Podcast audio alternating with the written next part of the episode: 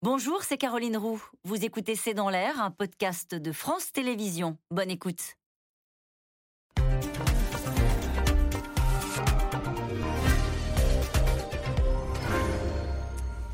Bonsoir à toutes et à tous. Nous attendons vos questions, SMS, Internet et réseaux sociaux pour alimenter notre discussion. Vladimir Poutine a donc décidé d'instaurer la loi martiale dans les quatre territoires annexés. Une montée en tension alors même que sur le terrain, à Kherson, les civils sont évacués en ce moment même par les Russes. Une évacuation avant l'offensive ukrainienne, dit Moscou. Une déportation, dénonce Kiev. De l'aveu même du nouveau général russe, la situation sur le terrain est tendue malgré l'utilisation massive de drones iraniens kamikazes pour cibler les civils et les installations électriques, semer le chaos, la terreur, plonger les populations dans le noir avec l'espoir que l'hiver permettra peut-être aux Russes de reprendre la main. Poutine, guerre des drones et loi martiale, c'est le titre de cette émission. Avec nous, euh, pour en parler ce soir, le général Dominique Trinquant. Vous êtes ancien chef de la mission militaire française auprès de l'ONU.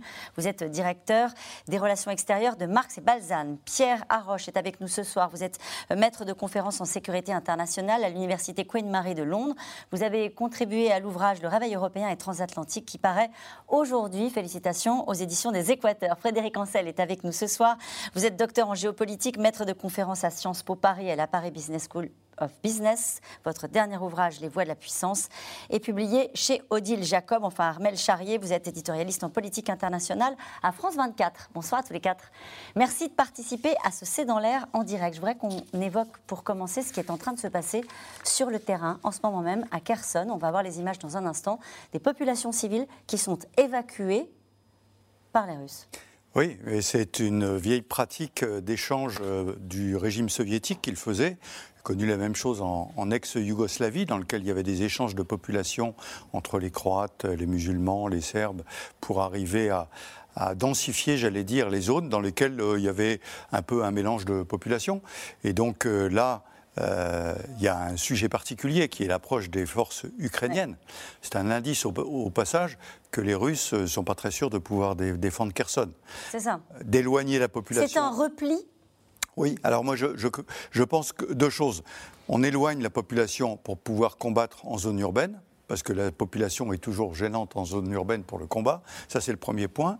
Le deuxième point, c'est quand même un début de repli.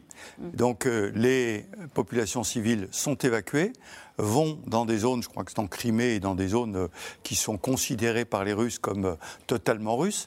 Et, et donc, ça renforce les populations, mais comme vous le dites, ça peut être déportation, ça peut être euh, transfert de population. C'est ce que disent les, Ukrainiens qui utilisent clairement euh, le, mot de, déportation à Armel Charrier. On leur leur demande pas leur avis hein, à ces gens-là. Hein. On leur dit vous éteignez l'électricité, l'eau, vous faites une valise et vous venez avec nous. Oui, enfin, on n'en sait trop rien, en fait, hein, pour être honnête, parce que justement, dans ces endroits-là, on n'y est pas. Donc, on ne sait, c'est qu'après qu'on sait exactement, parce qu'il y a forcément des personnes qui sont aussi favorables, hein, ou pas, qui partent volontiers, qui, partent volontiers, qui ne seraient pas partis avant et qui partent maintenant? On ne sait pas, en fait, on ne sait jamais dans quelles conditions ça se passe. Euh, vous prenez l'exemple, effectivement, euh, de la, de la Bosnie-Herzégovine. Euh, aujourd'hui, quand on voit ce pays, on voit que derrière, on a eu des nationalismes qui ont germé de tout cela, c'est-à-dire des gens qui se sont ensuite enfermés dans la décision qui leur a été imposée ou qu'ils ont prise. Là encore, c'est compliqué à dire. Mais ce qui est sûr, c'est que là, avec ce départ des civils, euh, il y a aussi clairement un indice au niveau euh, russe, qui est d'une part que quelque part ils se disent qu'ils ont toute la rive droite du Dniepr euh, qu'ils sont en train d'enlever, et que ça, ça sent mauvais parce que lorsqu'on a vu que de l'autre côté, ils construisaient effectivement avec des arrêts pour les chars, cette fameuse ligne qu'on pouvait dire un peu comme une ligne Maginot, et que là, ils sont en train d'évacuer des, On la voit la carte là pendant que vous parlez, ça veut dire qu'ils évacuerait toute la partie qui est de l'autre côté du Dniepr. On ne sait pas, on ne sait pas encore les buts exacts des Russes, mais ça fait partie des choses qui sont possibles. On peut être effectivement sur une logique qui va être une logique dans ces cas-là des Russes, de se dire qu'on va rentrer dans une bataille militaire, qu'on ne va pas y laisser des civils au milieu, et qu'à partir du moment donné où on laisse des confrontations qui sont frontales, hein, ça peut être effectivement beaucoup plus violent. Ça veut dire que l'armée russe a le souci des civils dans cette partie-là du territoire? Pas forcément le souci des civils dans le sens où on l'entend, mais dans le sens où derrière elle peut mener la guerre. Après, je pense que c'est plus le fait que vous avez des gens qui sont soit pro-russes et qui derrière suivent, soit vous avez des gens à qui on ne demande pas leur, avis, mais qui se retrouvent à être maintenant dans, une, dans, cette, dans cette logique de, coupure, j'allais dire. Frédéric Ansel. Oui, puis du côté russe, je pense qu'on ne souhaiterait pas que les populations euh, ne cherchant pas à rester sous domination euh, russe manifestent une joie immense si Kherson était prise par les Ukrainiens. Et là, du coup, eh oui, en termes de propagande, ce serait réellement catastrophique. D'ailleurs, ça s'est produit à plusieurs reprises. On a vu des villages qui ont été repris par, par les Ukrainiens et des gens qui racontaient les horreurs qu'ils avaient subies. Bon, ça, de toute façon, les Russes ne le veulent pas. Donc, je dirais qu'ils font d'une pierre deux coups. Mhm. Pierre Arroche. Alors, ce qui se passe en ce moment à Kherson? Déjà, on a déjà vu les Russes faire des mouvements de population. On a vu des familles de Mariupol qui étaient envoyées en Russie, on a vu des enfants qui étaient envoyés en Russie. Donc, sans reprendre des, comparaisons avec les conflits yougoslaves, on a déjà vu ça dans la politique russe en Ukraine. Ensuite, vous avez demandé est-ce que les Russes essayent d'évacuer euh, cette rive ouest? En fait, c'est aussi un enjeu militaire, parce que tout l'enjeu militaire, c'était d'attirer, de la part, depuis l'été, de la part des Ukrainiens, c'était d'attirer les Russes dans une poche vulnérable, c'est-à-dire dans une poche à l'ouest du Dniepr, où ils auraient du mal à être ravitaillés et où ils auraient du mal à se replier.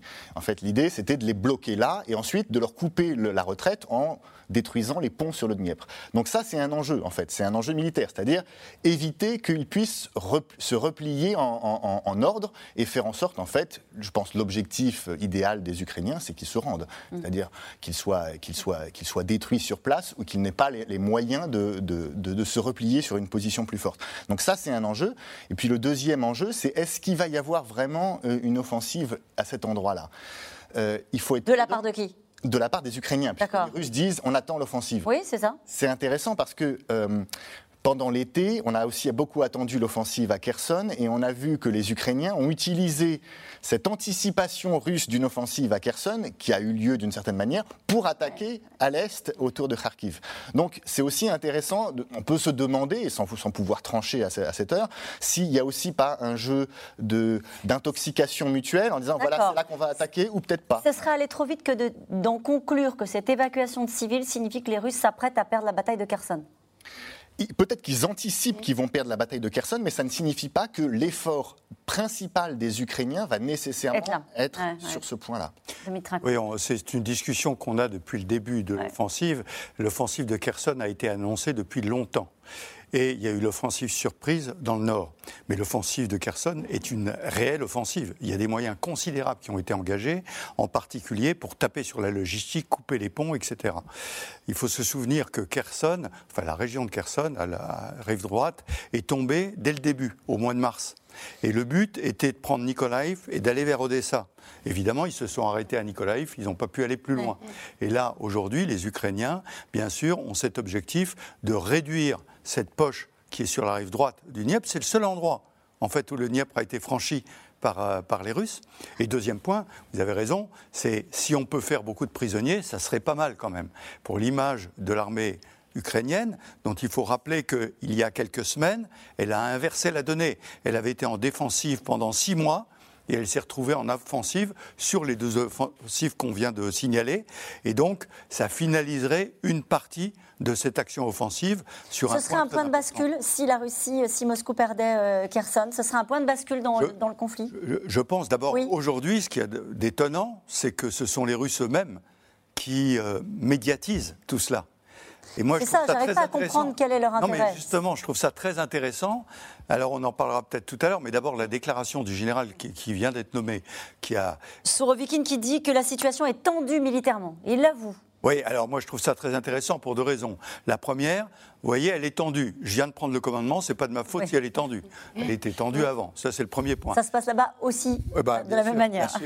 Et puis, deuxième point, c'est peut-être, parce qu'il n'a pas pu dire ça sans l'accord euh, du haut commandement, donc du Kremlin.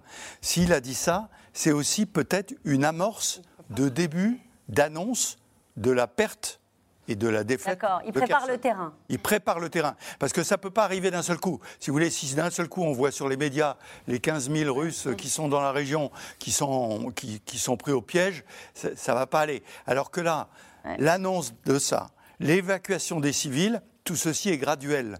donc fait accepter plus facilement dans les médias russes ce qui est en train de se passer. Peut-être fait accepter, mais acte l'idée d'une déroute, en tout cas d'un recul euh, dans une région stratégique pour les Russes. Bien sûr. Pour moi, effectivement, pour moi, c'est une préparation psychologique. Vous savez, à la guerre, vous connaissez l'adage, la première victime, c'est la vérité. Bon. Et les, en principe, à la guerre, euh, dans les dictatures comme dans les démocraties, on fait assaut triomphalisme. D'abord parce qu'il faut maintenir le moral des troupes, le moral des civils derrière, et puis il faut faire peur euh, à, l'adversaire. Là, manifestement, on sait que c'est tangent et ça risque de tomber. Et pour répondre à votre question, je pense que ce qui se passe maintenant, là, en ce moment, c'est pas de l'ordre du tactique, mais de l'ordre du stratégique. Pourquoi? Parce que les Russes, finalement, depuis le 24 février, n'ont réussi à prendre que deux véritables villes, deux grandes villes, dont Mariupol, bien évidemment. Bon, ça, maintenant, ça leur appartient. Mais, mais, mais euh, si euh, Kherson tombe, l'une des deux sera tombée. Et puis, on l'a dit tout à l'heure euh, très bien, c'est finalement, c'était l'objectif principal de cette grande tête de pont du nord du Dniepr. Sans Kherson, comment les Russes pourraient tenir cette, cette zone? Donc, je pense qu'effectivement, s'ils devaient chuter à Kherson,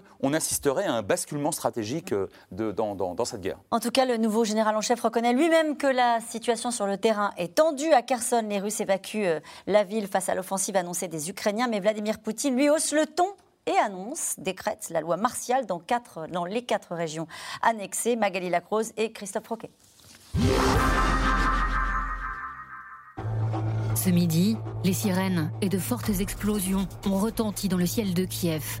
Les habitants, une fois de plus, se cachent sous terre. Depuis lundi, les attaques mortelles sur la capitale ukrainienne ont repris.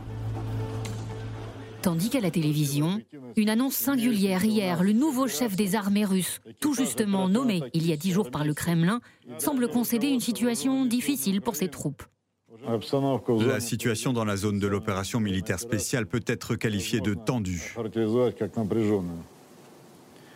L'ennemi n'abandonne pas ses tentatives d'attaquer les positions des troupes russes. Depuis ce matin, dans l'un des territoires occupés par les Russes, à Kherson, de longues files d'attente au bord du fleuve qui traverse la ville. Les habitants ont été sommés d'évacuer par les autorités locales pro-russes. Très bientôt, l'armée ukrainienne pourrait lancer l'offensive sur Kherson. On ne peut exclure des bombardements. Je vous demande de prendre mes propos au sérieux et de les interpréter comme un appel à l'évacuation la plus rapide. Plus de 50 000 personnes sont censées partir d'ici. L'évacuation, ainsi organisée, devrait durer six jours et déclenche la colère de la présidence ukrainienne. Les Russes essaient de faire peur aux habitants de Kherson avec de fausses informations sur le bombardement de la ville par notre armée. La propagande ne fonctionnera pas.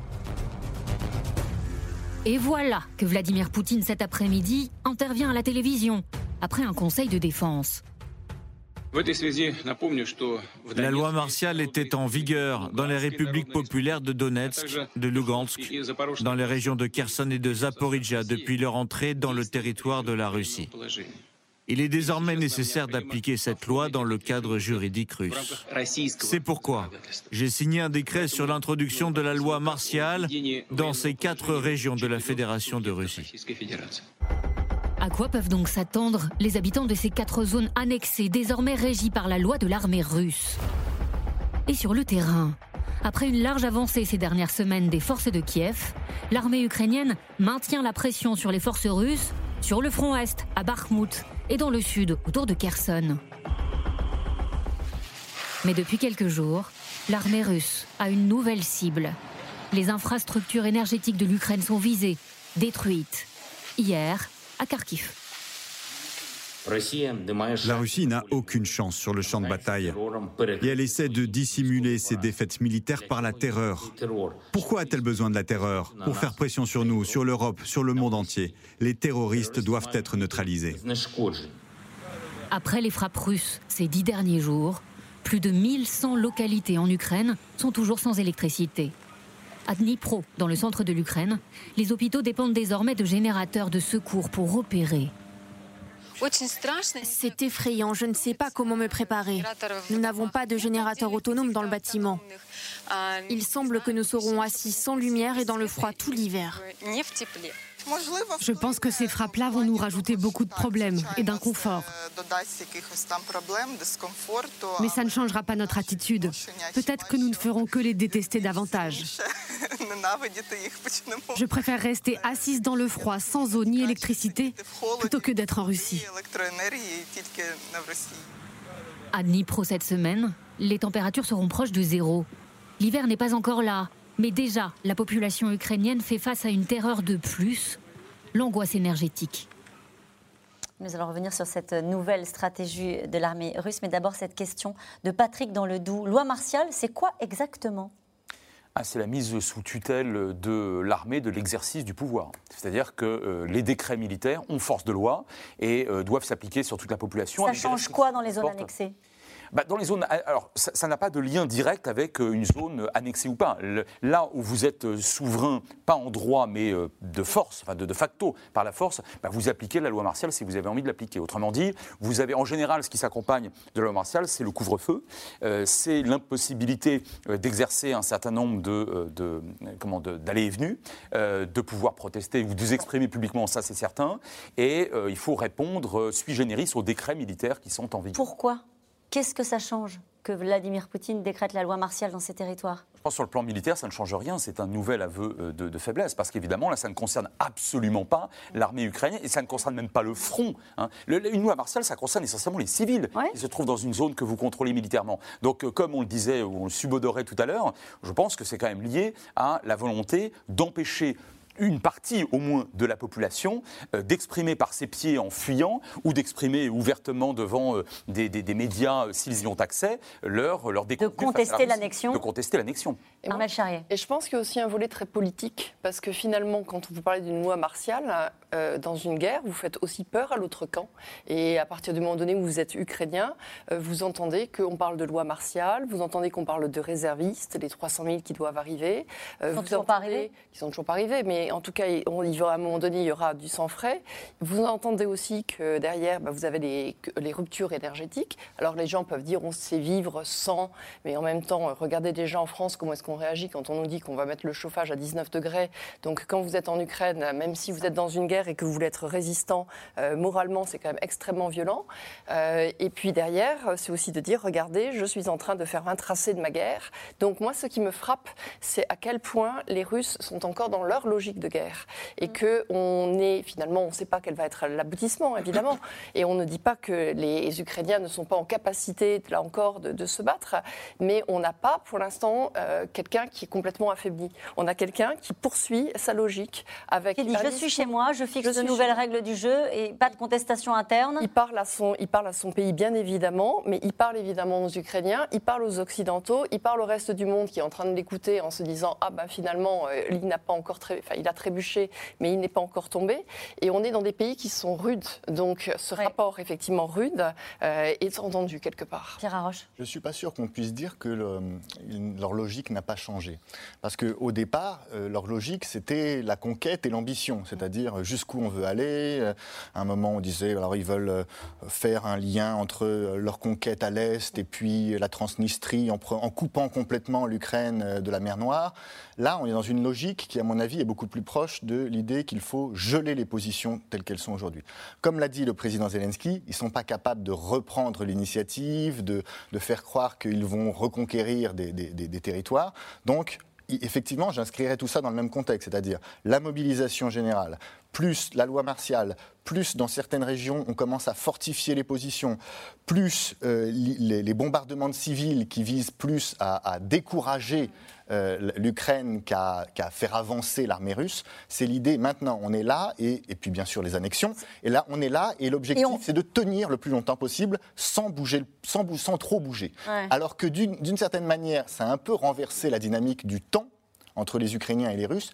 Aujourd'hui, c'est les Ukrainiens qui doivent essayer de trouver des options, et on parlait de Kherson tout à l'heure, pour accélérer, accélérer la situation. Ah, Avant l'hiver, bien sûr. Kherson, c'est intéressant aussi parce que c'est à côté de la Crimée. C'est aussi un des éléments. C'est-à-dire, euh, on, a, vu les Ukrainiens couper le pont de Crimée d'un côté. Est-ce que via Kherson, Zaporizhia, peut-être en faisant une, offensive vers la mer Noire, leur objectif, c'est pas de couper, complètement la Crimée du reste des forces russes. Donc là, eux, ils, essayent de viser pas tellement le rouleau compresseur euh, un peu euh, progressif, mais de trouver un angle qui fait que, tac, là, les Russes sont KO. Donc c'est ça veut dire que la bataille de Kherson va avoir lieu quoi qu'il arrive. Elle a déjà eu lieu en partie, mais que cette, confrontation-là, dans les jours qui viennent, militairement, ça va être euh, là que tous les effectifs euh, devraient se positionner. Oui, ça, doit être, ça, doit être, ça doit être la pointe d'effort ukrainienne maintenant. Et russe aussi, euh, pour défendre Alors, euh, russe, j'en suis pas sûr. Euh, russe, depuis un petit moment, en fait, les commandants qui commandaient dans la région de Kherson avaient demandé à décrocher.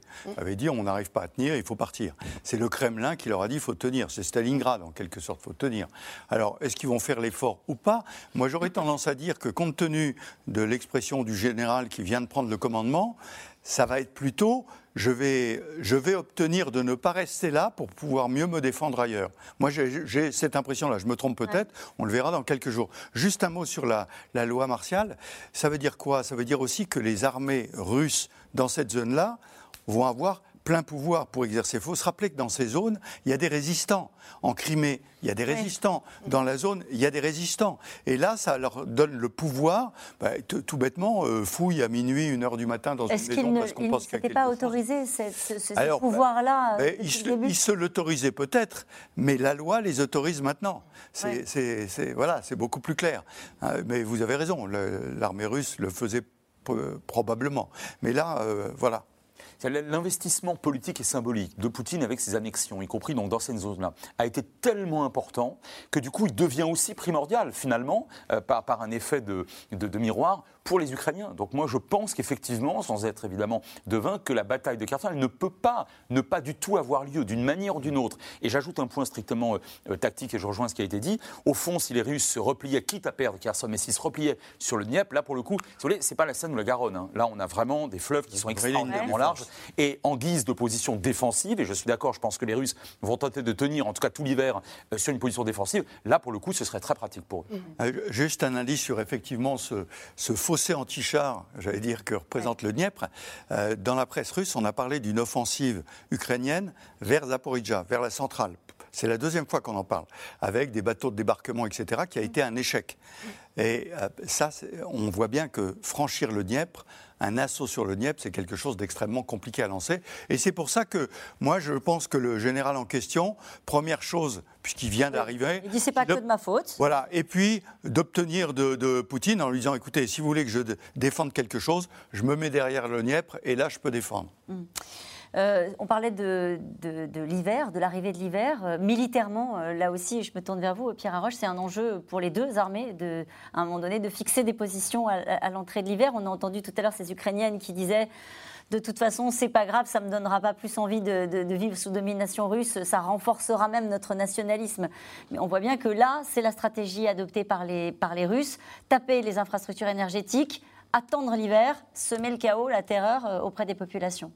Oui, et puis comme le disait le président Zelensky, c'est aussi un enjeu euh, du point de vue des, Occidentaux, euh, c'est-à-dire euh, montrer, montrer que les Russes ne, bougent pas, montrer que les Ukrainiens doutent. Donc ce serait, en fait, je pense que derrière cette stratégie, il y a d'une part effectivement geler les positions, et en fait, in fine, en disant bah, c'est gelé, pousser euh, ceux qui sont tentés par la discussion euh, de se rapprocher en se disant bah, peut-être que maintenant il faut faire des compromis, euh, faut faire des compromis avec les Russes. C'est ça, à mon avis, qui serait la carte qui reste aux Russes, parce qu'ils peuvent plus dire maintenant on va conquérir l'Ukraine et dénazifier le pays.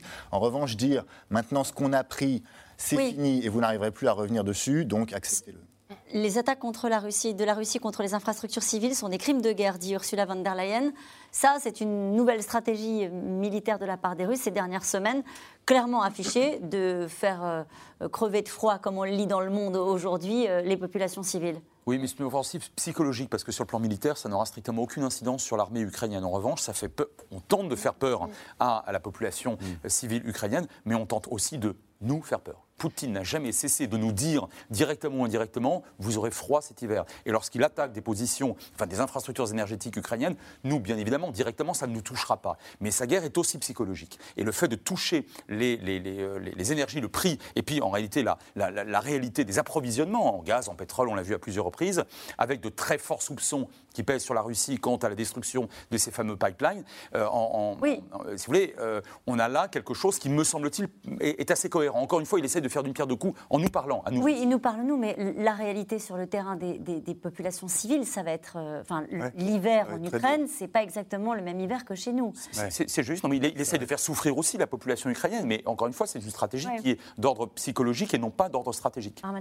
En plus, euh, moi, je trouve qu'effectivement, il y a la logique euh, de Vladimir Poutine toujours, hein, même si on n'arrive pas à déterminer, là où je vous rejoins Pierre Arroche, c'est qu'on n'arrive pas à déterminer ses buts de guerre, on n'arrive pas à savoir exactement ce qu'il veut comment est-ce qu'il est. Mais on voit qu'il est en confrontation frontale quand même. Et euh, il reste avec une logique qui, à un moment donné, je détruis les infrastructures électriques, je détruis les infrastructures thermiques, je détruis les nœuds ferrés, je détruis les nœuds routiers. Ce qu'il a est une logique de guerre. C'est à un moment donné, on va regarder les points qui sont capitaux. Et derrière, oui, il touche à la population. Et en plus, la population ukrainienne, non seulement elle va se retrouver dans le froid, mais même si c'est des populations qui sont plus endurantes, elle n'est pas tout à fait la même que la population russe, c'est-à-dire qu'elle est quand même plus occidentalisée.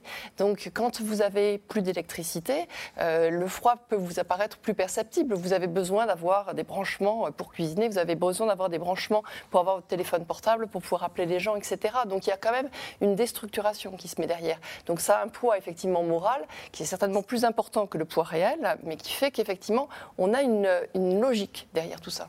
Et du point de vue militaire, ça change quoi?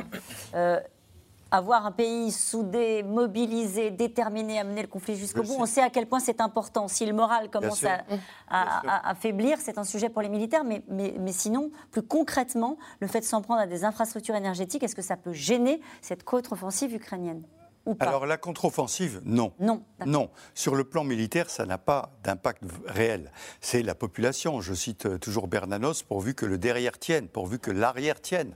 Parce que, euh, ou Thucydide qui disait que la force de la cité, c'est dans le moral des citoyens. Et c'est ça, en fait, qui est important. Euh, et donc là, effectivement, avec l'hiver, vous avez raison de le souligner, l'Ukraine, c'est pas tout à fait la France, il va faire très froid. Et donc là, c'est touché à ce moral. Et vous avez raison, hein, ce que dit Armel Charrier sur le fait qu'ils ont une, euh, façon de vie plus occidentale.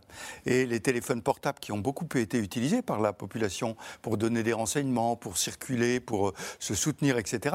Tout ça a un impact. Au passage, euh, le 24, 25, 26 février, il y a eu beaucoup de frappes dans la profondeur avec des missiles. Mais c'était des aéroports, des, sites missiles, c'était des cibles plutôt militaires. Ça ne veut pas dire qu'ils ne touchaient pas des cibles civiles, mais plutôt militaires. Aujourd'hui, ce sont quasiment exclusivement des infrastructures, et puis avec des missiles, mais avec les fameux ah drones on va en parler. On va en parler. Juste un mot sur les réservistes. On disait tout à l'heure, ils sont arrivés, ils ne sont pas arrivés, les 300 000 réservistes. Est-ce que là, il y a eu des annonces de, Vladimir Poutine sur euh, les équipements, sur les effectifs? On pense qu'il y en a qui sont arrivés parce qu'on sait qu'il y en a qui sont déjà morts, en réalité, hmm. euh, des, nouveaux mobilisés. Donc, un peu, à un moment, on a pensé que ça allait être fait en, plusieurs, en plusieurs couches, c'est-à-dire qu'ils allaient remplacer certains soldats qui, eux, étant déjà là, mais allaient pouvoir se concentrer sur le front. Là, on voit qu'en fait, il y en a qui ont été utilisés sur le Alors savoir exactement, c'est pas clair, mais il semble qu'il y en a qui sont allés très vite sur le front. Mhm. Frédéric Ansel, sur euh, les réservistes a, priori, une partie très importante a dû arriver. Maintenant, arriver où et pour faire quoi? On n'a pas vu d'effet, en tout cas, sur le terrain. Ah ben non, non mais de toute façon, je, pense que c'était une, une, masse de colmatage, comme je l'appelle, juste avant l'hiver. Hein. Et je reviens à ce qui a été dit tout à l'heure. Je pense que Poutine a eu très peur de la contre-offensive de septembre, contre-offensive ukrainienne de septembre. Et il fallait absolument mettre en quelque sorte, pour le coup, de la chair à canon, même si ces soldats n'étaient pas très bien formés et pas forcément très bien équipés, mais au moins limiter la casse. On passe notre temps à se poser des questions sur ce qu'il y a dans la tête de Vladimir Poutine. Euh, il y a quelques semaines de cela, on se disait est-ce qu'un animal blessé sera plus dangereux? On commençait à s'inquiéter de nouveau sur l'utilisation euh, de nucléaire tactique. Aujourd'hui, on a l'air de dire bon, bah alors voilà, maintenant il veut figer cette ligne-là. Euh, est-ce qu'il est toujours dans cette phase où on peut craindre, encore une fois, une montée en tension militaire de la part de la Russie? Euh, ou est-ce qu'on n'est plus dans ce temps-là? On n'entend plus les Occidentaux sur ce registre-là Non, parce que je pense qu'il est dans l'improvisation permanente. Ah, d'accord. Entre ce qu'il voulait décider euh, fin février, qui était la prise de rapide en trois jours, etc. Ensuite, la réarticulation vers le Donbass. Et depuis le mois de septembre, enfin août-septembre, depuis ces défaites qu'il enregistre, il improvise en permanence. Et là, la mobilisation dont vous parliez partielle, c'est de l'improvisation. Ça arrive bien trop tard les Ukrainiens, eux, ont décidé la mobilisation le premier jour de la guerre. Lui, il n'osait pas, il voulait pas. Il a fait une demi-mesure, donc euh, quelque chose de très mauvais, pour faire plaisir aux radicaux en disant je fais de la mobilisation, mais pour pas effrayer la population, ça n'est qu'une mobilisation partielle. Mais ça arrive au moment où il y a les offensives, donc c'est bien trop tard. Donc il n'y a pas d'effet à obtenir tout de suite. C'est prévu pour la fin de l'hiver probablement. Et si l'on en croit une taupe au Kremlin, parce que oui, il y aura une taupe au Kremlin, selon le Washington Post. Euh, il serait euh, vivement euh, contesté par son premier cercle. Je ne sais pas ce que valent ces informations sur des contestations en interne ou encore cet ancien ambassadeur russe hein, qui s'appelle Boris Bondarev, qui est un dissident et qui raconte comment la Russie a déjà perdu la guerre, comment autour de lui il n'a que ce qu'on appelle des yes men, c'est-à-dire qu'il y a des gens qui disent ce qu'il ce, veut entendre. Toutes ces informations-là, il faut les prendre évidemment avec prudence, mais ça raconte quelque chose ou pas, Frédéric ça, ça, rappelle d'abord que Poutine n'est pas, pas un militaire. Donc lui n'a pas de compétences particulières pour faire la guerre. Maintenant, il s'est entouré de gens qui lui sont complètement allégeants, c'est-à-dire comme lui, des gens qui pour l'essentiel étaient dans les services de renseignement. Donc c'est toujours pas des militaires. Et le troisième point, c'est que, euh, comme le disait Talleyrand, que j'aime bien euh, citer, la victoire a beaucoup de parrains, la défaite est orpheline. Et là, vous avez aujourd'hui de la part euh, d'officiers supérieurs, mais également bien sûr d'une partie de la population et des diplomates, une vraie contestation. Pourquoi? Parce que sur le terrain, ça se passe extrêmement mal. Donc je pense qu'on a effectivement, d'une manière ou d'une autre, une forme de désillusion, ça je crois ne pas me tromper en disant ça, de contestation peut-être pas parce que parce qu'on est soudé par la peur encore hein, du, personnage qui pour l'instant détient encore l'essentiel des prérogatives. En tout cas, c'est un nouvel acteur de cette guerre en Ukraine. L'Iran, l'Iran, on en parlait à l'instant, hein, fourni aux Russes euh, des drones kamikazes qui sont utilisés pour euh, euh, frapper les villes et les infrastructures énergétiques, on en a parlé. Et Téhéran s'apprêterait, selon les renseignements américains, à livrer des missiles capables de frapper des cibles jusqu'à 700 km. Aubry Perrault, Nicolas Baudré-Dasson.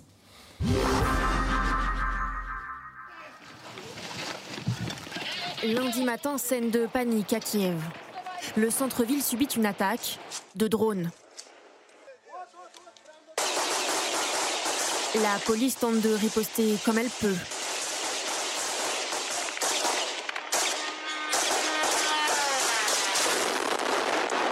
Contre ce qui semble être la nouvelle arme préférée du Kremlin. Dans le ciel de la capitale, selon les autorités ukrainiennes, le Shahed 136, 3,5 mètres de long, une envergure de 2,5 mètres, qui vole à 185 km/h pour atteindre des cibles fixes. La Russie s'en servirait pour terroriser la population, mais aussi détruire les infrastructures énergétiques selon Kiev. Un drone fabriqué en Iran. Ces Ukrainiens manifestent spontanément devant l'ambassade d'Iran. On peut dire que l'Iran soutient directement le terrorisme en vendant ses drones à la Fédération de Russie. En un mois, l'armée de l'air ukrainienne affirme avoir détruit 223 drones comme celui-ci.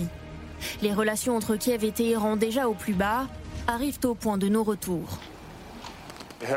Téhéran porte l'entière responsabilité de la dégradation des relations avec l'Ukraine, compte tenu des nombreuses destructions d'infrastructures, de la mort et de la souffrance du peuple causée par des drones de fabrication iranienne. Les autorités iraniennes s'étaient pourtant empressées de démentir lundi. Les armes qu'elles livrent à la Russie n'ont pas vocation à être utilisées sur le sol ukrainien, assure-t-elle. Malheureusement, les nouvelles qui sont publiées répondent à des objectifs politiques et sont largement reprises par les médias occidentaux. Comme elle l'a annoncé à maintes reprises, la République islamique d'Iran n'est d'aucun côté de la guerre entre la Russie et l'Ukraine. Et l'allié russe confirme. Seuls des équipements russes sont utilisés, vous le savez, et ils portent des noms russes. Mais les renseignements américains avancent une toute autre version. Celle qui était qualifiée de deuxième puissance militaire du monde épuise ses stocks. Alors Moscou attendrait une nouvelle livraison de son presque voisin iranien. Une cargaison comprenant des drones de combat très bon marché dont le Shahed estimé à 20 000 dollars l'unité seulement. Mais aussi les missiles balistiques Fateh 110 et le Zolfagar, capables de frapper des cibles à des distances de 300 et 700 km. L'Iran violerait ainsi les accords passés avec le Conseil de sécurité de l'ONU, préviennent l'Europe et Washington. Toute personne faisant des affaires avec l'Iran, qui a un lien avec les drones ou les développements de missiles balistiques ou le flux d'armes de l'Iran vers la Russie devrait faire très attention. Ce genre de menace, le président iranien y avait déjà répondu mi-septembre en s'affichant aux côtés de son homologue russe. Les pays qui sont sanctionnés par les États-Unis, comme l'Iran, la Russie ou d'autres, peuvent surmonter de nombreux problèmes et cela les rend plus forts. Un soutien précieux pour Vladimir Poutine, qui semble de plus en plus isolé. Jadis entouré par des grandes puissances accusées d'être trop conciliantes avec Moscou. La position de la Chine sur la crise ukrainienne est cohérente et claire. Nous avons toujours été objectifs et justes, toujours à l'écoute, du côté de la paix. On nous demande souvent de quel côté êtes-vous? Et notre réponse est à chaque fois directe et honnête. L'Inde est du côté de la paix et y restera fermement. À moins que les liens économiques soient plus forts. Jeudi, Recep Tayyip Erdogan a réaffirmé sa volonté de commercer avec la Russie. De février à juillet, les échanges entre les deux pays ont augmenté de plus de 79% par rapport à 2021. Le président d'un pays, la Turquie, qui livre lui des drones à l'Ukraine.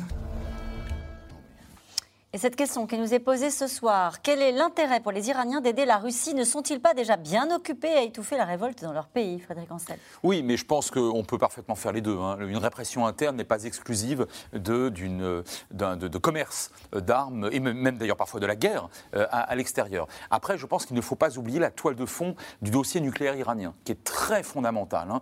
Euh, ça fait, c'est une histoire qui dure depuis plus de 25 ans maintenant. Les accords de Vienne avaient été signés en 2015, je le rappelle, entre les cinq grands plus l'Allemagne d'une part, l'Iran d'autre part, rompu par Donald Trump en, 2018. Et du coup, on a une remontée de la capacité euh, nucléaire, enfin, l'enrichissement d'uranium iranien. Et là, on arrive ces dernières semaines, ces derniers mois, à une, à une, ligne rouge en quelque sorte. Et l'Iran a absolument besoin d'avoir dans ses, parmi ces grandes puissances euh, au moins un ou deux soutiens. Et au fond, la Chine ne soutient pas réellement les Iraniens. La Chine est une puissance très conservatrice qui ne veut pas que l'Iran euh, dispose de la bombe.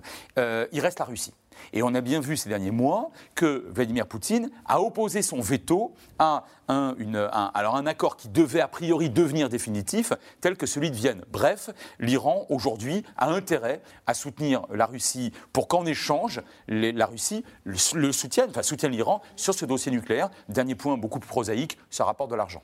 Parce que les, Iraniens. Ben, et ah, pardon, j'ajoute, et la cerise sur le gâteau, c'est que ça ajoute en crédibilité militaire et technique euh, dans la région. C'est-à-dire que l'Iran peut démontrer à ses vieux adversaires, par exemple l'Arabie Saoudite, hein, au hasard, euh, qu'elle euh, fabrique elle-même des drones utilisés par la grande puissance russe et que par conséquent, c'est extrêmement crédible. C'est pas une extension du conflit?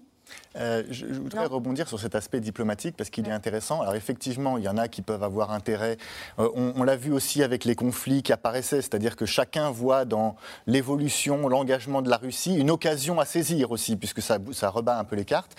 Euh, vous avez parlé de l'Arabie saoudite, c'est intéressant puisque le fait que l'Iran s'affiche un petit peu plus du côté de la Russie, ça donne à réfléchir dans la région. Alors Israël, par exemple, commence à se demander si l'Iran va du côté des Russes, ça veut dire que nous, on doit aller du côté des Ukrainiens? Première question. Et ce qu'ils ne font pas.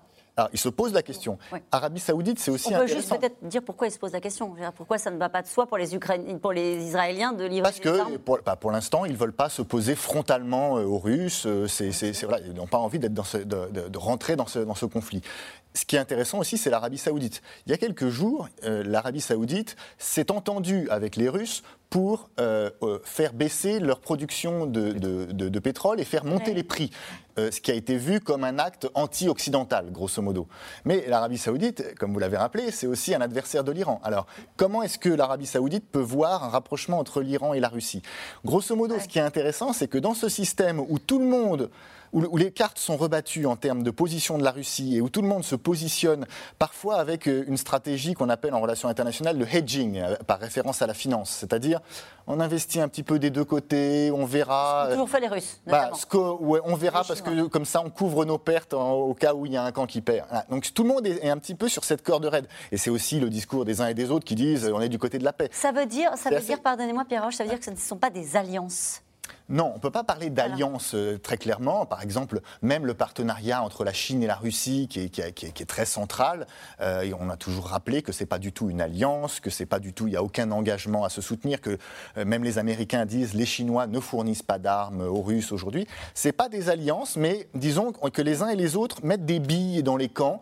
Par exemple, l'Arabie Saoudite, là aussi, c'est un bon exemple. Ils ont fait ce, cette alliance, disons, informelle sur sur le pétrole avec la Russie, et puis quelques jours après, ils ont dit on va donner de l'aide humanitaire à l'Ukraine. Voilà. Ah on investit à droite, à gauche, et puis on verra. Oui, euh, les ennemis de mes ennemis sont mes amis. Donc euh, l'ennemi commun, c'est les États-Unis, déclaré par la Russie, déclaré par l'Iran. Donc on va aider. Euh, ça se passe un peu comme ça, c'est de façon assez pragmatique. Mais ça, ça dénote quand même un, euh, la façon plus étendue de voir cette guerre. C'était la question que je posais sur l'extension du conflit. Bien sûr. Et je pense que la, position d'Israël va être extrêmement intéressante. Il y a une forte communauté d'origine russe en Israël, hein, qui fait qu'il y a des liens euh, assez forts avec la Russie. Mais je pense que si les Iraniens s'engagent fermement, comme ils le font actuellement, auprès de la Russie, pour les Israéliens, ça va être très clair. Il n'y a pas de discussion. Israël est l'ennemi majeur. Et ils vont, euh, visiblement, ils l'ont déjà fait avec les drones kamikazes et ils le feraient avec d'autres types de missiles, selon la presse américaine. Oui, alors les drones kamikazes et les missiles fournis par euh, l'Iran à la Russie. Missiles sol-sol. Euh, oui, c'est déjà un, un, premier signe, c'est que la Russie est au bout de ses stocks. Elle est obligée de demander des missiles ailleurs parce qu'elle n'en a pas. Ensuite, il y a un problème de coût. Un missile, ça coûte quelques millions. Un drone, Là, il coûte 20 000 dollars. Avec 20 000 dollars, compte tenu de la campagne qui est lancée actuellement, qui n'est pas la même, je le répète, que celle de fin février, c'est de frapper de l'infrastructure. Ces drones, ils se dirigent sur des coordonnées au GPS. Donc les centrales nucléaires, enfin tout ce qui est énergie, etc., ça n'a pas bougé. Hein. Donc c'est assez facile de, les, euh, de leur indiquer les coordonnées. De mettre. Mais là aussi, ça va être très intéressant de voir la réaction d'Israël, parce que dans le domaine des drones, Israël est très très en avance sur tous les autres pays. Et dans le domaine du brouillage des drones, ils sont aussi très très en avance. Est-ce qu'on euh, on peut dire que euh, quand on en est à utiliser des drones, on passe à une guerre low cost ou pas? Alors, je pense qu'il y, y, a deux choses. Oui, c'est low cost. Je, je, donnais les prix, c'est très clair. Mais il y a aussi le fait que maintenant, la guerre avec les drones, c'est devenu euh, la, guerre la plus courante. Azerbaïdjan, Arménie, au Moyen-Orient, on l'a vu, il y a des drones absolument partout. D'ailleurs, aujourd'hui, l'armée française qui regarde ça avec beaucoup d'attention s'aperçoit du retard qu'elle a pris dans les drones et accélère considérablement sa dotation en drones, en particulier les drones tactiques. Et, donc, euh, et les drones euh, suicides tels qu'ils sont donnés, il faut savoir que sur le territoire euh, ukrainien, les premiers à les avoir fournis, c'est les Américains. Les Switchblade ont été fournis aux Ukrainiens. Donc, si vous voulez... Alors, les, Ukrainiens ne sont, sont, pas sans ressources hein, face à ces drones. Ils en ont détruit, ils affirment en avoir détruit 223, 223 drones iraniens eh qui auraient été détruits. Et l'OTAN, on l'a appris cet après-midi, va livrer des systèmes de brouillage euh, pour les drones iraniens. Armel Charrier. Oui, parce que du coup, il y a un besoin urgent là, de la part des Ukrainiens, euh, parce que euh, tous les systèmes en fait, qui leur avaient été promis, qui sont des, des, systèmes sol-air, en fait, euh, prennent du temps à la fabrication. donc, du coup, les Allemands en ont promis quatre, mais il n'y en a qu'un seul qui est parvenu. Les Français vont envoyer des Crotales, les Allemands, les Américains en ont prévu, prévu aussi, mais une partie simplement arrive en 2023 et l'autre pour un peu plus tard, parce que du coup, on se retrouve à devoir reproduire en fait tous ces systèmes-là. Et on peut pas, aujourd'hui, on n'est pas assez riche pour euh, nos armées ne sont pas assez conséquentes, même les Américains, pour puiser dans les stocks indéfiniment. On tombe très vite sur le stock stratégique. Donc il va falloir trouver des solutions. Et c'est vrai qu'en plus, on est sur une guerre de l'influence. Euh, L'OTAN est capable de dire on va envoyer des systèmes de brouillage.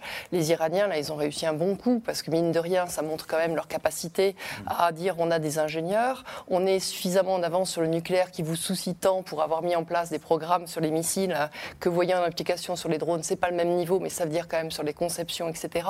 Là, on est sur du drone qui est du drone kamikaze, donc c'est pour ça qu'il vaut pas cher, parce que finalement, c'est un Ça ressemble à quoi un drone kamikaze C'est un drone, en fait, qui va avoir une charge explosive. Donc ceux des Iraniens sont, ont 3,50 m d'envergure à peu près, ils ont 40 kg d'explosifs dessous, ils ont une capacité de vol qui est de 200 km, donc on les envoie par des lampes de lancement, hop, ils partent, donc soit de Biélorussie, soit de Russie, soit d'Ukraine, il faut que ce soit dans les 200 km, et puis ensuite ils ont des coordonnées GPS, et ensuite ils directement sur l'endroit qui leur a été donné.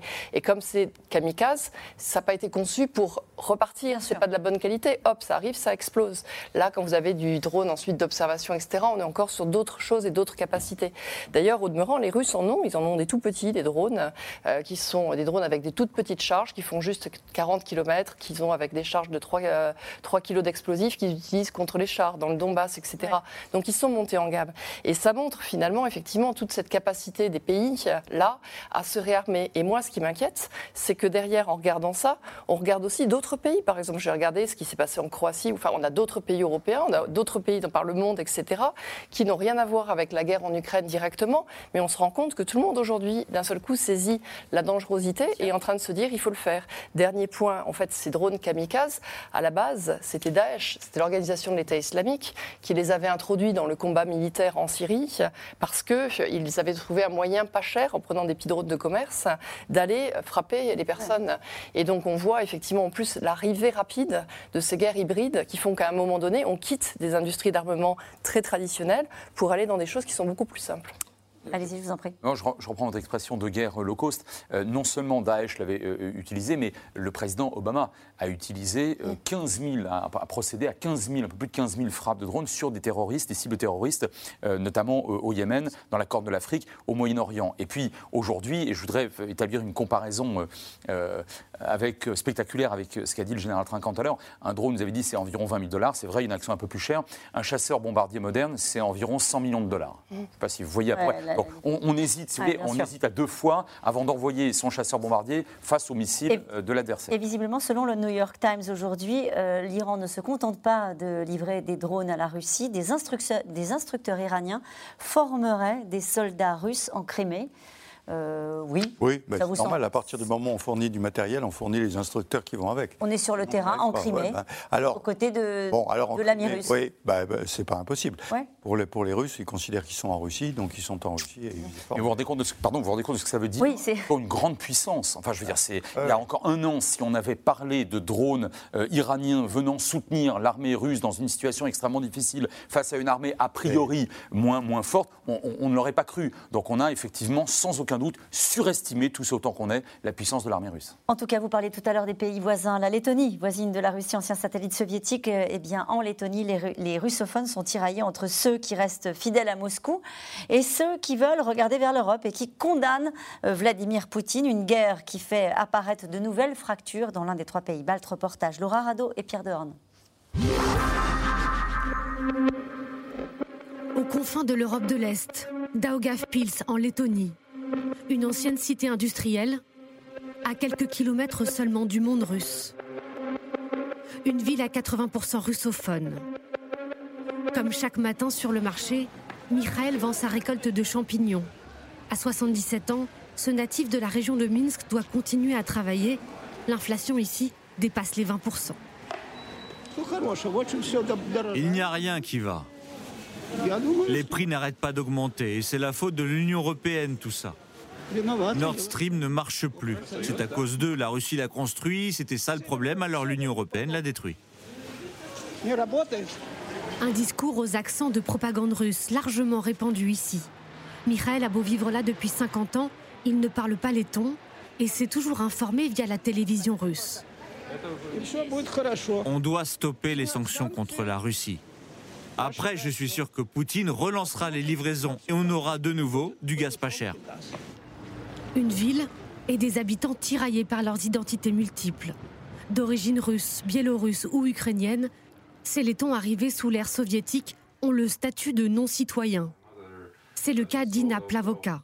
Edwin, viens, montre-moi ton passeport. Son mari est letton, elle est née ici, mais de parents russes. Sur le mien, c'est écrit étranger. non citoyen. Lui, il a juste écrit passeport. Un statut qui la prive notamment du droit de vote et qu'elle voit différemment depuis l'agression russe contre l'Ukraine. Pour la première fois, j'ai ressenti le besoin d'appartenir à la Lettonie. Je n'étais pas vraiment motivée avant la guerre. C'est évident, pour se sentir en sécurité, il faut un sentiment d'appartenance à quelque chose de grand.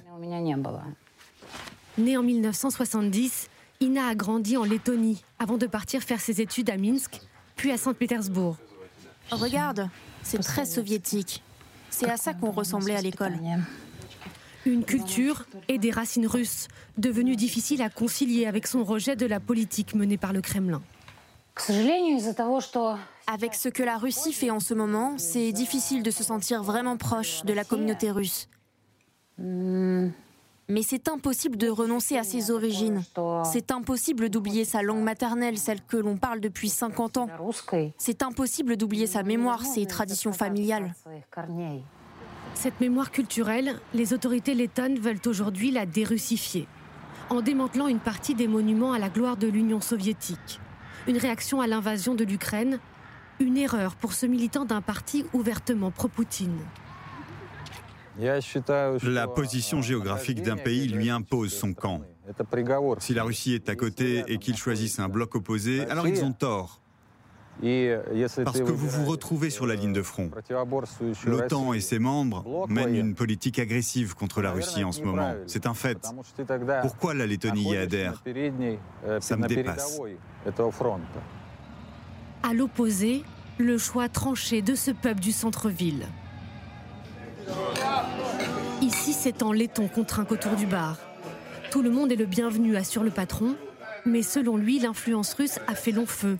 Il faut désormais prendre parti et cela passe par la langue. Uh, uh, on a de la chance car on a l'exemple de la Seconde Guerre mondiale. Uh, Vous devez choisir un camp. Um, Être neutre, ça revient à normaliser l'autre camp. Vous l'acceptez. Et vous ne pouvez pas accepter les horreurs. On ne peut pas accepter le mal absolu. Héritage de la période soviétique, le multilinguisme vit ses dernières heures en Lettonie. Dès 2022, seul l'enseignement en letton sera autorisé dans les écoles du pays. Votre réaction, Frédéric Ancel, à ce reportage?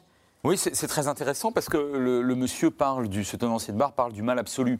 Mais beaucoup de Lituaniens, de Lettons et d'Estoniens, surtout Lituaniens, ont accueilli comme des libérateurs euh, les Allemands euh, en 40. Parce qu'au fond, euh, pour eux, l'horreur, elle était soviétique, non seulement soviétique, mais, mais russe. Parce que quand même, l'Empire tsariste a occupé, donc aux yeux des trois pays baltes, ces, ces, régions, y compris d'ailleurs la Pologne, pendant pratiquement deux siècles. Bon, mais, si vous voulez, le mal absolu, le vôtre, n'est pas celui forcément de, de, de l'adversaire. Et puis après, il faut rappeler qu'en Lettonie, et dans les deux autres euh, pays baltes, d'abord la démographie est extrêmement faible et on a très peur d'être englouti par démographiquement ou linguistiquement par d'autres. C'est-à-dire que vous avez 20, 25, 30% de locuteurs de, russes dans, ces trois pays baltes et on essaie de se réapproprier à chaque fois sa propre langue, comme ça a été d'ailleurs très bien dit à la fin de, à la fin de ce reportage. Au début de l'émission, nous parlions des déportations. Oui. Mais c'est ce qui s'est passé dans les pays baltes. Lorsque l'Union soviétique a intégré ces pays, elle a déporté des populations entières en Russie et les a remplacées par des populations russes. Je me souviens d'être allé à Kazan et d'avoir été abordé par des gens qui étaient des descendants de Lituaniens qui avaient été déportés à la fin de la, euh, de la Seconde Guerre mondiale. Donc, si vous voulez, cette, dans ces populations, c'est évidemment assez hétérogène.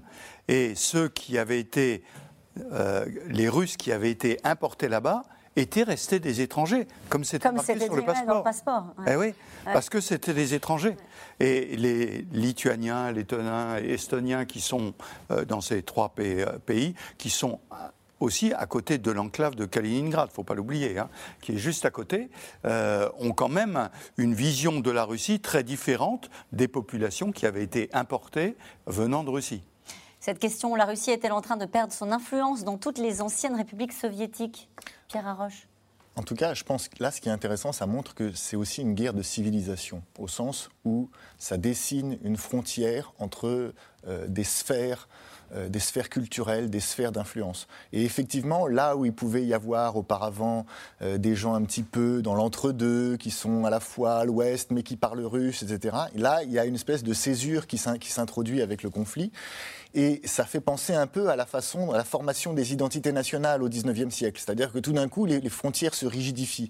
Et ce qui est aussi intéressant, c'est le rôle de la langue. Euh, alors, on voit c'était très net dans ce reportage. Que ce, soit, que ce soit dans les pays baltes, mais aussi en Ukraine, on voit qu'il ne suffit pas de parler russe pour être du côté des Russes. Et ça rappelle les réflexions qu'on que, qu'on évoque souvent en France dans la question, quand on parle de la construction des identités nationales. Ernest Renan qui dit quand vous construisez une nation, c'est pas que la langue, c'est un projet politique. Mais finalement, c'est un peu ça qui est en train de ressortir à une autre échelle, à une échelle entre la Russie et l'Europe. Et d'ailleurs, c'était très prégnant dans la relation entre la Russie et l'Ukraine parce que le péché originel finalement des Ukrainiens vis-à-vis des Russes dès 2013, c'est d'avoir choisi l'Union européenne plutôt que l'association avec la Russie.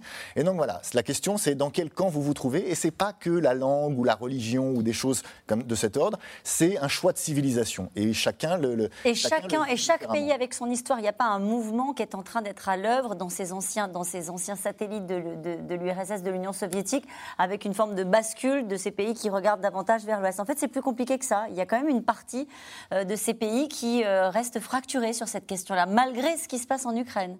Mmh, et effectivement, qui, continue à se sentir du côté de la Russie. On le voit notamment dans les républiques musulmanes ex-soviétiques, où jusqu'à présent, on était resté très très loyal hein, à l'égard de, Moscou, et pas seulement sur le plan économique. Et là, vous pensez à quoi au, Kazakhstan notamment, et je mmh. pense là euh, euh, à, des manifestations, alors diplomatiques seulement, à des propos très durs, mais également des manifestations de rue euh, en faveur de l'Ukraine. Et voilà des républiques qui ont été très choquées par la manière de régler en quelque sorte entre guillemets un, un conflit. Et je dirais qu'après la langue, on risque d'avoir une cristallisation qui jusqu'à maintenant n'avait pas été trop, trop, trop, trop, trop, trop établie sur la religion, parce que dans les pays baltes, vous avez beaucoup de protestants, euh, vous avez donc en Asie centrale une majorité de musulmans, euh, à l'ouest de l'Ukraine, euh, vous avez des uniates catholiques, et du coup, Poutine a tellement instrumentalisé l'orthodoxie à la manière d'une religion nationale qu'il risque d'y avoir effectivement, je, je, je, vous rejoins, quelque chose de civilisationnel en plus du politique et du militaire. Et peut-être dire un mot très vite, général. Oui, juste la perception d'un empire colonial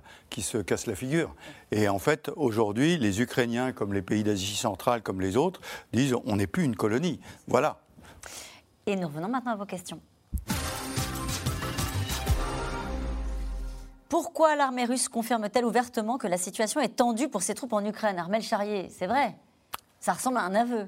Oui, parce qu'elle prépare effectivement euh, la suite de l'offensive et que du coup, elle a, à la fois un repli de la région de Kherson euh, pour se rebasculer sur une dérive de Dniepr. Elle a aussi un choix de ramener les populations euh, civiles avec elle, voulu, pas voulu, mais d'avoir effectivement une bataille qui puisse s'enclencher derrière et aussi une capacité de préparer l'opinion sur le fait que ça va être rude. Cette question de Liliane. Les Russes évacuent-ils réellement les civils de Kherson ou bien les prennent-ils en otage? Vous avez débuté cette émission à juste titre, Armel Charian, en disant pour l'instant, on n'en sait rien. On n'en sait rien, tant qu'on n'est pas sur place. Et c'est vrai que dès qu'on a des reportages un peu sur place, on se rend compte d'ailleurs que des fois, il y, a des, zones qui sont un peu mixtes. Et quand on se promène, effectivement, ensuite, dans, par exemple, en Bosnie-Herzégovine ou les choses comme ça, où là encore, il y avait des ruptures, on se rend compte avec le recul qu'il y a aussi des attachements qui sont importants. Donc c'est ça qu'on ne sait pas. On saura. On ne sait pas là, mais on saura. On saura un jour, oui. Mais après, vous, je pense qu'il y a une partie des gens qui sont fondamentalement attachés à la Russie, qui sont fondamentalement attachés à Vladimir Poutine. Il y a une partie des gens qui ne le sont plus parce qu'ils ont un choix ukrainien. Et je pense qu'il ne faut pas oublier qu'on est dans des régions qui sont assez rurales et qu'il y a aussi une partie des gens qui n'ont pas le choix et donc qui s'adapteront. Une question de Bernard en Vendée. Il vide Kherson de sa population civile. Ne serait-ce pas pour mieux raser la ville? Alors, la raser, euh, probablement pas, mais en tout cas pour permettre les combats dans la ville de Kherson. C'est une possibilité. Je dis, euh, moi, j'ai les deux options. Le fait qu'il commence à se désengager et euh, les populations sont la première étape de ce désengagement. Si le général a obtenu l'autorisation de décrocher derrière le fossé anti-char que représente le Dniepr, ce qui me semble une, une façon raisonnable d'engager la défense euh, de, des, autres zones qui sont occupées par, par, par les Russes. Sinon, euh, effectivement, pour permettre... Euh, et puis, sinon, comme vous le disiez tout à fait au début, quand les Ukrainiens rentrent dans la ville, de ne pas voir les drapeaux ukrainiens fleurir partout et les applaudissements de la population. Une question de Raymond dans la Somme. Est-ce que le général Sourovokin peut faire pire sous le régime de la loi martiale que ce qu'il a fait en Syrie? Malheureusement, le, pire n'est jamais impossible. Sauf que la Syrie, euh, la Syrie est peuplée de Syriens. C'est-à-dire qu'aux yeux des Russes, c'est fondamentalement négligeable. Là, je rappelle que la propagande officielle russe consiste à dire depuis le 24 février, nous venons libérer des frères de la décadence occidentale. Ce qui est très différent. Donc on ne peut pas se comporter avec eux comme on s'est comporté à Alep ou, même d'ailleurs à Grozny en 99. Oui. Oui, juste euh, malgré le treillis que porte le général, c'est un général de l'armée de l'air. Et alors, là, il est habillé comme un général de l'armée de terre. Oui, non, mais je dis ça pourquoi? Parce qu'en Syrie, en fait, son action, ça a été essentiellement l'utilisation de l'arme aérienne pour raser les villes. C'est ça. Et là, il va avoir un peu plus de mal parce que les avions russes ne viennent plus sur le territoire ukrainien parce qu'ils ont un fort taux d'attrition une fois qu'ils rentrent sur le territoire ukrainien. Une question d'Alain en Seine-Saint-Denis. La Russie a-t-elle atteint une nouvelle étape dans l'escalade en s'attaquant aux infrastructures civiles, notamment électriques? Pierre Roche c'est pas, enfin, ils ne s'étaient pas privés de, viser les infrastructures. En revanche, ce qui est intéressant, c'est que on, parlait tout à l'heure du fait qu'ils vident leurs stocks et qu'ils sont obligés peut-être de se tourner vers d'autres stocks. C'est intéressant qu'ils fassent ce choix. C'est-à-dire, ça veut dire qu'ils se disent, ce n'est pas des objectifs militaires euh, qui vont, qui, qui sont maintenant notre priorité. On est prêt à utiliser euh, nos stocks de missiles pour ce type de mission, ce qui veut dire qu'en réalité, ils n'anticipent plus vraiment euh, un scénario de reconquête militaire. Ça confirme l'idée du, euh, du front gelé. Les drones kamikazes iraniens utilisés par la Russie peuvent-ils changer le cours de la guerre? Armel Charrier ben, déjà, on en parle, regardez. Euh, ça marche beaucoup sur le moral, je pense, parce qu'on les voit en plus en ville, on les voit à Kiev, on les voit dans la capitale, donc ça, forcément, ça a eu un impact. Euh, est-ce que ça va changer durablement la guerre? Peut-être pas, mais là, du coup, ça donne un impact effectivement très important. Les nouveaux militaires russes récemment mobilisés sont-ils opérationnels sur le terrain? Non, euh, peut-être quelques-uns qui ont été envoyés très rapidement au front, mais euh, je pense que pour être raisonnable, il faut les organiser dans des unités. C'est peut-être un peu ce qui se passe en Biélorussie d'ailleurs, et euh, les équiper. Et c'est pour ça que je dis, c'est l'échéance, c'est dans deux ou trois mois, quoi. Juste, Général, je ne vous ai pas posé cette question au cours de l'émission. Je, je, fais une petite parenthèse. La une du Télégramme, il y a quelques jours, un sous-marin russe au large de nos côtes. Ouais. Oui, c'est pas grave. Enfin, je... Un sous-marin qui était à la surface, donc il avait un problème parce qu'il n'était pas sous l'eau. Et ensuite, il était escorté par un remorqueur. Or, son port, il venait de Méditerranée, son port d'attache c'est Sébastopol. Il n'avait pas le droit de franchir les détroits pour revenir à Sébastopol. Donc, s'il avait une avarie, s'il y avait un problème, une révision, etc., il est obligé de faire tout le tour pour aller à Kronstadt. Et donc, c'est ce qu'il était en train de faire. Il a été escorté par euh, les Espagnols, les Français, les Anglais. C'est normal, c'est les procédures. Pas d'inquiétude. Euh, pas d'inquiétude. Allez, est-il vrai que Poutine est contesté de plus en plus ouvertement au sein même du Kremlin. On n'en sait rien, c'est vraisemblable, parce qu'effectivement, on est en phase de guerre, donc euh, il y a les, euh, les attritions euh, qui sont dans les, dans les déceptions, c'est ce que faisait remarquer tout à l'heure sur la capacité à un moment donné d'isoler. Mais en même temps, il faut rester avec mesuré, parce qu'il a un cercle très conservateur autour de lui qui le suit peut-être dans cette guerre. Quel pays tiers et non impliqué dans le conflit pourrait encore jouer le rôle de médiateur ou de facilitateur entre la Russie et l'Ukraine? Ah, moi, je pense que la Chine est la seule puissance aujourd'hui à pouvoir, alors si elle le veut, pour l'instant elle ne le veut pas, à faire entendre raison en tapant du poing sur la table à Vladimir Poutine. Elle dispose d'un poids diplomatique, économique euh, extrêmement important. Elle a déjà mis dans la bouche de Poutine des mots stupéfiants dont on avait parlé euh, euh, ici il y, a quelques mois de cela. Elle achète son baril à des prix, ses, barils de brut pardon, à des prix cassés. Elle s'est abstenue plusieurs fois à l'Assemblée générale des Nations Unies euh, sur, la Russie. Je pense que la Chine pourrait avoir cette, cet effet-là. Je pense que c'est le seul pays qui, pourrait, mais elle n'en a pas envie parce que pour l'instant, ça lui profite. En tout cas, en tout cas, elle a refusé les sanctions. Enfin, on peut, on peut quand même pas considérer qu'il s'agit d'un soutien extrêmement fort. Hein. Euh, une dernière question de Florence. Quand cesserons-nous d'avoir peur de Poutine? Il ne nous tient qu'avec ça, ces menaces, un tigre de papier. Écoutez, euh, je, crois qu'il ne fait plus tellement peur à ce point-là, si ce n'est quand on parle sur les plateaux télévisés de la menace nucléaire, parce que ça, ça revient en permanence, alors que tous les gens... Dans tous les pays, hein, la oui, France non, non, non, mais bien sûr, dans tous les pays. Ceci étant, tous les gens, y compris au Pentagone, disent qu'il n'y a pas de menace nucléaire pour l'instant. Donc n'ayons On va terminer sur cette note-là, Général. Merci à, tous les quatre euh, pour cette émission qui sera rediffusée ce soir à 23h45. Il est l'heure de retrouver Anne-Elisabeth Lemoine et toute l'équipe de C'est à vous. Bonsoir Anne-Elisabeth. Bonsoir Caroline. Si la grève dans 9 des 18 centrales nucléaires se prolonge, les conséquences pourraient être lourdes cet hiver. C'est l'inquiétude du patron d'RTE chargé du transport de l'électricité en France. Il sera dans un instant sur notre plateau. Et puis c'est la fin d'info suspense. Elisabeth Borne utilise le 49.3 pour faire adopter le budget sans vote la réaction de la députée France Insoumise, Clémentine Autain, qui sera également Et nous, on se retrouve. Bonne émission, Anne-Elisabeth. Nous, on se retrouve demain dès 17h30 pour C'est dans l'air l'invité. Ensuite, C'est dans l'air. Et n'oubliez pas les replays et les podcasts. Belle soirée.